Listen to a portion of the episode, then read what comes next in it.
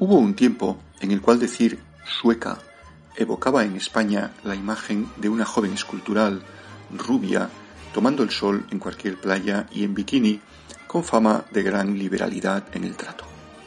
Con el tiempo, la imagen de Suecia evolucionó desde la zafiedad a la admiración por lo que parecía ser el espejo de una sociedad igualitaria. Los ciudadanos pagaban onerosos impuestos, pero a cambio los servicios sociales eran de fábula. Por ejemplo, hospitales de lo mejorcito, hasta con refugio antiatómico por aquello de los tiempos de la Guerra Fría.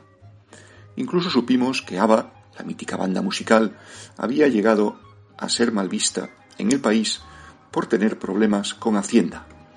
Eh, la puntilla llegó cuando el cantante y letrista del grupo, Björn Ulvaeus, explicó en unas memorias que el vestuario exageradamente hortera que lucían los cantantes en sus actuaciones tenía su razón de ser en que era una forma de ahorrarse pagar al fisco.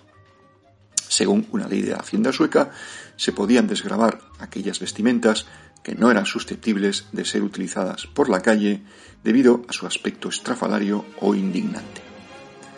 Una picardía más bien mediterránea, pero por estos pagos venía a ser la excepción que confirmaba la regla. Para los españoles de aquellos años, Suecia era mucha Suecia, una sociedad en la que ni siquiera existe el usted en el trato. En el tránsito de los 60 a los 70, un periodista italiano que residía en el país y estaba felizmente casado con una sueca escribió un libro que tuvo un éxito arrollador. Suecia, Infierno y Paraíso, de Enrico Altavilla, fue un título frecuente en las librerías españolas de los años 70. Realidad fue un éxito en todos los países latinos, porque intentaba explicar los pros y los contras de los suecos, que según el escritor nacional Hjalmar Söderberg, siempre están luchando entre los deseos de la carne y la eterna soledad del alma.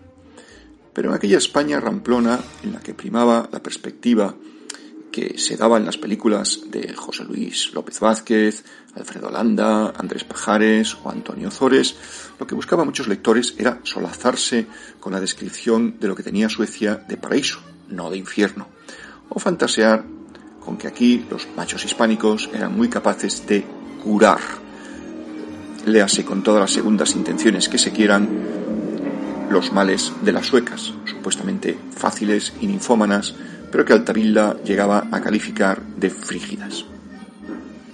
Una lectura mucho más amable reflejaba los aspectos altamente positivos de los suecos, su honestidad, liberalidad, educación y capacidad crítica, y eso en tantos campos, desde la religión a la economía, pasando por la ciencia. A pesar del cine de Ingmar Bergman, a pesar de la soledad, que es la enfermedad nacional sueca, la ensamhet, o del alcoholismo, las tendencias suicidas y otros males, la imagen que proyectaba la Suecia de los años 70 del siglo pasado era altamente positiva a ojos de cualquier persona progresista de nuestro país. Muchos años después, el otro día, me vi la serie El joven Wallander, un estreno de Netflix para este mes de septiembre. Dirección de Ole Endresen y Jens Johnson, producción noruega, seis capítulos, una sola temporada. Se supone que ese personaje es el comisario Kurvalander en su juventud, pero eso es imposible, dado que la serie está ambientada en la actualidad y el personaje nació supuestamente en 1948.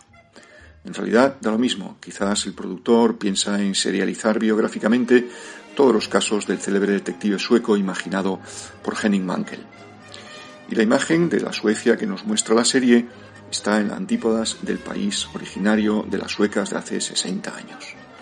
Cierto es que Mankell escribía sobre la corrupción y otros fantasmas de su país, y que de hecho el éxito de la nueva novela negra sueca, Stig Larsson, John Nesbo, se basa en la denuncia de los aspectos más lúgubres del país escandinavo.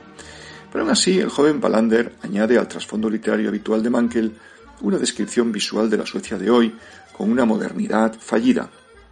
Barrios periféricos tan miserables como los de París o Bruselas, inmigración mal o nada insertada en el entorno social, viejas familias suecas de clase alta de toda la vida con sus mayorazgos y su poder más allá de la ley. Los grupos de la ultraderecha xenófoba creciendo como hongos sobre la descomposición.